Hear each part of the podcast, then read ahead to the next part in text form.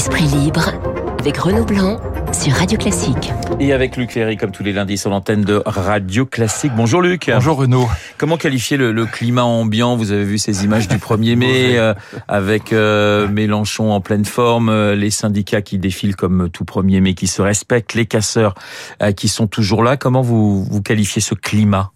Bah, avec la d'Europe de, Écologie Les Verts euh, à Mélenchon et du Parti Socialiste vraisemblablement aussi, on voit qu'on a un bloc euh, d'extrême, si on prend l'extrême droite, euh, continuons à l'appeler comme ça, même si c'est pas le bon terme à mes yeux, mais peu importe. Si on prend le bloc extrême droite plus le bloc extrême gauche, on a 60% de l'électorat qui est prêt à descendre dans la rue, surtout sur la réforme des retraites, puisqu'il y a un point commun entre l'extrême droite et l'extrême gauche, c'est l'hostilité à toute espèce de réforme, notamment la réforme des retraites. Donc donc euh, je pense que là, euh, le, le, centre et le centre au pouvoir est complètement bloqué. Donc euh, c'est, d'ailleurs, on voit que Macron a déjà annoncer un recul, ce qui n'est pas une bonne idée. Peut-être 64 ans. Bon, ouais. s'il passe pas en force tout de suite, euh, c'est carbonisé. Il passera jamais. Il passera jamais. Mais est-ce qu'il doit justement Luc passer en force ou bah, abandonner? Parce que... oui, oui, je pense que oui, parce que cette réforme est indispensable. Donc je pense. Que... Or cela dit, euh, je pense que c'était pas une bonne idée d'annoncer l'âge de la retraite parce que ce qui compte c'est pas l'âge, ce qui compte c'est la durée de cotisation et la pénibilité. Voilà. Donc c'est les deux sujets majeurs.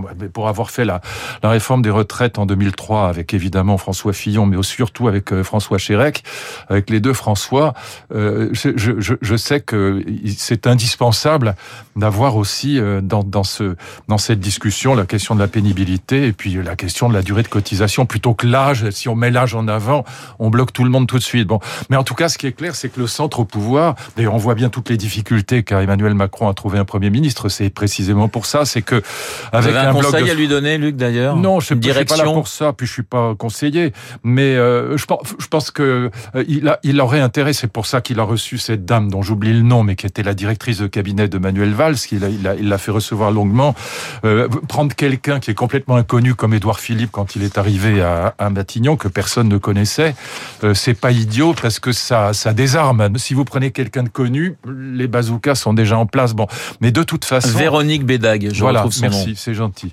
Mais je crois qu'elle a refusé, d'après ce que dit la presse. En tout cas, ce qui est clair, c'est que face à ce bloc de 60% prêt à descendre dans la rue, ce sera extrêmement difficile. C'est pourquoi moi je plaide depuis des années pour un gouvernement d'union nationale et pour la proportionnelle. Voilà. Alors le, Jean-Luc Mélenchon appelle cette union de la gauche la nouvelle union populaire, écologique et, sociale.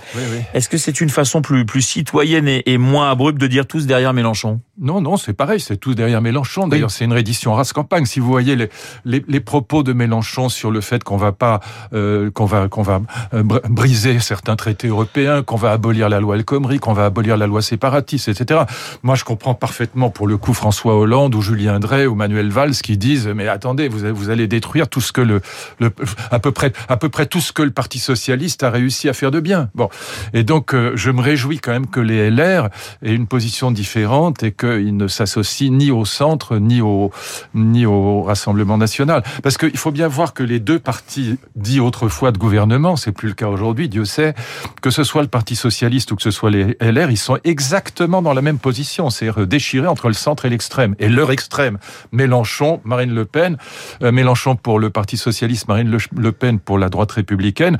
Alors là, pour une fois, je dois dire, euh, les LR se sont conduits convenablement en, entrant en résistance, en disant on, ne va ni chez Macron ni chez ni chez Le Pen, parce que les, la vérité, c'est que les LR ont raté la présidentielle parce que la candidate n'était pas la bonne. C'est tout. S'ils avaient, s'ils avaient choisi Juppé euh, à la primaire, Juppé serait à l'Élysée. S'ils avaient choisi euh, Xavier Bertrand, il serait peut-être à l'Élysée aujourd'hui. Je veux dire, il y a un, problème de casting à, à droite. C'est pas le cas à gauche. À gauche, c'est un ah, problème d'idéologie. C'est la droite qui a choisi ses, candidats, hein, que ça bah, soit la droite Fillon en 2017 c'est le Congrès, c'est pas la droite. Valérie Pécresse. C'est pas la droite, c'est pas la droite, c'est pas l'électorat, c'est le Congrès. Mais, l'électorat choisit ses Luc, c'est juste, très franchement, c'est votre famille politique. C'est juste une question de de casting où il y, a, ah ah il y a un problème d'inventaire, il y a un problème d'idée, il y a, il y a non non il y a, il y a une question d'abord et avant tout de casting parce que à droite vous savez très bien que ce qui compte c'est beaucoup plus la personne que les idées.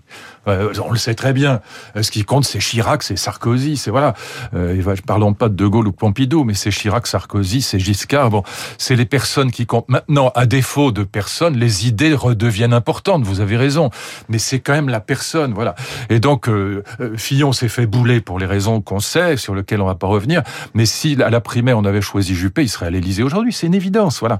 Et je pense que Xavier Bertrand, il était plébiscité dans les sondages par l'électorat de droite. Bon, euh, euh, Christian Jacob a organisé les choses pour que ça finisse par être une primaire du Congrès, qui a choisi Valérie Pécresse. Et bon, euh, il, est, il est clair que Valérie, elle a des grandes qualités, mais pas celles de, de la campagne électorale. Bon, voilà. En tout cas, l'électorat de droite, il était là. Maintenant, ces deux partis de gouvernement, euh, autrefois de gouvernement, le 6,5% eux deux à la bah là, ils sont complètement dans les choux et déchirés entre le centre et les extrêmes. Ils sont dans la même situation.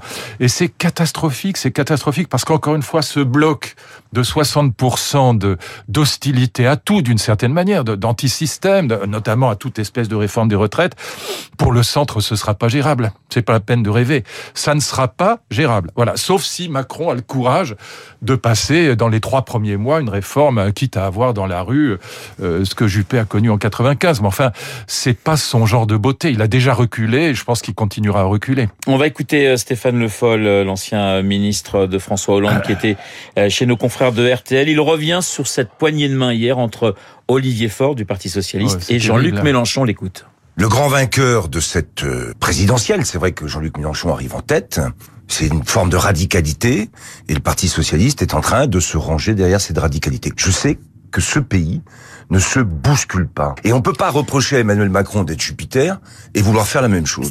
Commentaire, Luc. Je, je, je, comprends pas bien ce que ça veut dire, donc pardon, j'ai, pas compris, mais euh, ce que ce que je, je regrette, euh, euh voilà, genre, genre c'est-à-dire qu'en grosso modo, si je le comprends, campagne, quoi. si je le comprends bien, c'est ce que vous c'est ce que vous dénonciez, c'est-à-dire qu'il y a une radicalité et que le PS est en train de, de rentrer dans cette radicalité quitte à perdre son âme. Oui, bah pour, même chose pour les LR, voilà, sauf que les LR pour l'instant résistent encore parce que l'électorat est toujours là, ce qui est pas, probablement pas le cas chez, chez à, gauche, mais en tout cas, euh, voilà, c'est, c'est une reddition en race campagne. Je me souviens bien que euh, Hollande, alors pour une fois, moi j'étais entièrement d'accord avec lui, on lui a demandé est-ce que Mélenchon c'est le vote utile? Il a répondu, euh, une espèce d'anaphore comme il en a la coutume et le secret, il a répondu est-ce que c'est utile de voter contre l'Europe? Est-ce que c'est utile de pas faire de réforme des retraites? Est-ce que c'est utile d'abolir la loi El Khomri? Est-ce que c'est utile d'abolir la loi séparatisme, etc. Il a raison. C'est pas. Il y a une tradition social-démocrate. Regardez mon ami Jacques Julien, par exemple, ce que représentent ces gens-là, euh, cette cette tradition de gauche rocardienne, elle existe toujours. Comment voulez-vous qu'un rocardien, un social-démocrate intelligent, se reconnaisse chez Mélenchon? C'est impossible. Enfin. donc il va chez Macron. Parce que c'est ça le problème, c'est ça le problème. Sauf que Macron, c'est pas ça non plus. C'est que Macron, euh, comme disait Bruno Le Maire intelligemment pour une fois, il, il disait Macron, c'est une coquille vide, c'est l'homme sans projet, l'homme sans conviction. Puis trois mois après, il était chez Macron. Mais c'est la vérité. Le centre n'a pas de projet. Dites-moi quel est le grand projet, le grand dessin du centre? Alors là, vous êtes le bec dans l'eau, personne ne peut le dire. Juste avant de passer à l'Ukraine. Il y a euh, des petites mesurettes ici ou là, mais encore, il n'arrive pas à les faire passer, mais il n'y a aucune idée. Juste avant de parler. Excusez-moi, il y avait une très grande tradition social-démocrate et il y a une très grande tradition libérale. Enfin, Tocqueville ou Constant, c'est pas rien. Dites-moi quel est le grand penseur centriste Alain Poher Bayrou? Enfin, c'est une blague. Juste une petite question avant, de parler de l'Ukraine. Vous, vous, dites que pour l'instant, pour vous, euh, les républicains euh, ont une ligne de, de, de conduite qui, qui, qui, qui, se défend et qui s'entend. Oui. Ils sont 102 députés aujourd'hui. Ils seront combien euh, demain Ils en auront 70, quelque chose comme vous ça. vous pensez qu'ils vont avoir 70 oh, J'en sais rien. Je, je suis pas spécialiste de sociologie électorale. Vraiment, c'est pas mon domaine. Mais je pense qu'il y a en effet une partie qui, euh, des, euh, qui, qui, fera alliance avec avec le avec Édouard Philippe, avec Macron, etc. C'est la tentation est grande quand on pense qu'on a tout perdu de bah, d'aller là où il y a le là où il y a le pouvoir. Mais encore une fois, pour moi, le fond du fond de l'affaire, c'est qu'il y avait une grande tradition social-démocrate. Enfin, Jaurès, c'est quand même grandiose, Jaurès. C'est quand même, c'est un type vraiment d'une intelligence, d'une puissance intellectuelle absolument extraordinaire. Et de la même manière, il y avait une, il y avait une tradition dans la droite républicaine, depuis Tocqueville et Constant, mais beaucoup d'autres, qui était grandiose. Voilà. au centre, vous n'avez aucune idée, aucune, aucune, aucune idée, aucune. Voilà. Donc le, le problème d'Emmanuel Macron, c'est que c'est en effet ce que, dit, ce que disait Bruno Le Maire, c'est une coquille vide. Alors il peut faire une petite réforme de, de la flat tax, du, du, du, du, capital, il peut, il peut essayer de faire une petite réforme du code du travail, il va essayer de faire passer une petite réforme des retraites, mais il n'y a pas de grand dessin. Il n'y a pas de grande tradition, ni politique, ni intellectuelle. On passe à l'Ukraine, 68e jour de, de guerre, réunion aujourd'hui des ministres de l'énergie. L'unité encore et toujours pour l'Europe. On voit, euh, Luc, euh, des discours très différents du côté de Londres, de Washington, ah, oui. et puis de, de, Paris et Berlin de l'autre. Oui, sauf qu'on sait, on sait là aussi, euh, c'est une réédition à Washington. Quelle est la stratégie de Washington? La stratégie de Washington, c'est de faire durer la guerre le plus longtemps possible en armant l'Ukraine, avec cette idée, à mes yeux tout à fait absurde, que l'Ukraine peut gagner la guerre contre la Russie dans le Donbass, ce que je ne crois pas, et que en plus, du coup, ça va destituer Poutine. C'est ça l'idée. Ils veulent destituer Poutine et faire durer la guerre le plus longtemps possible. Pourquoi? Parce que pendant ce temps-là, euh, Joe Biden apparaît comme le chef du monde libre. Tous les pays de l'Est euh, qui sont dans l'OTAN considèrent que le seul parapluie, c'est les États-Unis et surtout pas la défense européenne. Ils ont pas tout à fait tort, pardonnez-moi, aujourd'hui. Ben, évidemment qu'ils ont raison. Sauf que euh, pendant ce temps-là, Biden vend ses F-35 à l'Allemagne, il vend des centrales nucléaires à la Pologne, il va vendre son blé du Middle West à l'Europe tout entière, il va vendre son pétrole de schiste à l'Europe tout entière. Il apparaît comme le héros. C'est pas lui qui a voulu la guerre quand même, Luc. Si, c'est lui qui la veut aujourd'hui. En armant l'Ukraine, c'est exactement ce qu'il fait. Non seulement il veut la guerre, mais il veut la destitution de Poutine. Or, je crois que ça n'arrivera pas. Donc, vous avez deux hypothèses. Soit vous pensez que euh, l'Ukraine peut gagner la guerre dans le Donbass, que je ne crois pas, mais enfin, on peut imaginer ça. Et vous pensez que Poutine, ayant perdu la guerre, il va être destitué, en, j'allais dire, en Union soviétique, en Russie. Il faut savoir que plus de 80% des Russes soutiennent leur président. Voilà, toutes les enquêtes euh, objectives qui ont été menées en Russie le montrent. Il faut savoir que jamais, jamais Poutine ne partira du Donbass sans avoir gagné. Voilà, c'est inimaginable. Est-ce que vous imaginez sérieusement que Poutine va rentrer à Moscou en disant excusez-moi, euh, je me suis trompé, je me suis conduit comme un salaud. Luc, est-ce que vous pouvez imaginer Zelensky et les Ukrainiens dire bah oui, on va laisser le Donbass aux Russes? Mais c'était les accords de Minsk. Mais attendez, oui, appliquons les accords de Minsk. Oui, il y a quelques, il y a quelques eh années. Pourquoi on les a pas appliqués Ils n'ont pas mais été... pourquoi on les a pas appliqués C'est ça la question. Pourquoi on a appliqué ni 2014, ni 2001, ni, Minsk 1, ni Minsk 2 Et donc aujourd'hui, alors soyons, euh, donnons des solutions parce qu'il s'agit pas ça. Je ne crois pas à la défaite de Poutine dans le Donbass. Voilà. Et donc je pense que c'est absurde d'engager l'Ukraine, euh, euh, de donner des armes à l'Ukraine. C'était légitime à Kiev. Il fallait pas que Kiev tombe. Mais dans le Donbass, c'est pas le même problème. Et donc si on arme aujourd'hui dans le Donbass euh, l'Ukraine, il y aura plus de morts, la guerre va durer plus longtemps et ça ne changera rien. Et donc la seule chose qu'on doit faire aujourd'hui si on veut aller vers une paix euh, négociée, à un moment ou à un autre, euh, les guerres s'arrêtent, c'est arrêter de d'acheter le pétrole, le gaz de, de le gaz de Russie. C'est ça l'enjeu aujourd'hui. Simplement, l'Allemagne ne veut pas. Mais si on arrêtait d'acheter, si on si on pouvait convaincre l'Allemagne, l'Italie, un certain nombre de pays euh, de ne pas continuer à acheter ce gaz, ça ferait une pression sur sur la Russie qui serait évidemment beaucoup plus forte et beaucoup plus efficace que d'armer l'Ukraine. En armant l'Ukraine, on fait durer la guerre, on augmente le nombre de morts, c'est tout. Mais Sauf à croire, alors peut-être que je me trompe, j'ai pas les informations que un président de la République, mais mais je ne crois pas, à, je ne crois pas à la victoire de l'Ukraine contre la Russie. Voilà, dans le Donbass. Je, à Kiev, oui, mais pas dans le Donbass. Ça sera ma dernière question. Lorsque Poutine a attaqué, il a pas attaqué le Donbass, il a voulu prendre toute l'Ukraine. non, je crois pas. Je crois pas. Je crois que c'est ce qu'on entend partout. Je crois pas du tout à ça. Je pense qu'il a voulu, en effet, détruire euh, toutes les toute la, la, puissance militaire de l'Ukraine, c'est-à-dire les aéroports, les, les. Il était aux portes de Kiev quand même. Mais bien sûr, mais il n'est pas entré. Ouais. Il n'est pas rentré. S'il avait voulu rentrer, si c'était vraiment un génocide, comme le dit euh, Zelensky, il n'y aurait pas de couloir humanitaire et il aurait détruit la, la population de Kiev. C'est pas, ce serait contraire à son récit. C'est pas ça qu'il veut. Ce qu'il veut, c'est le Donbass. Bon.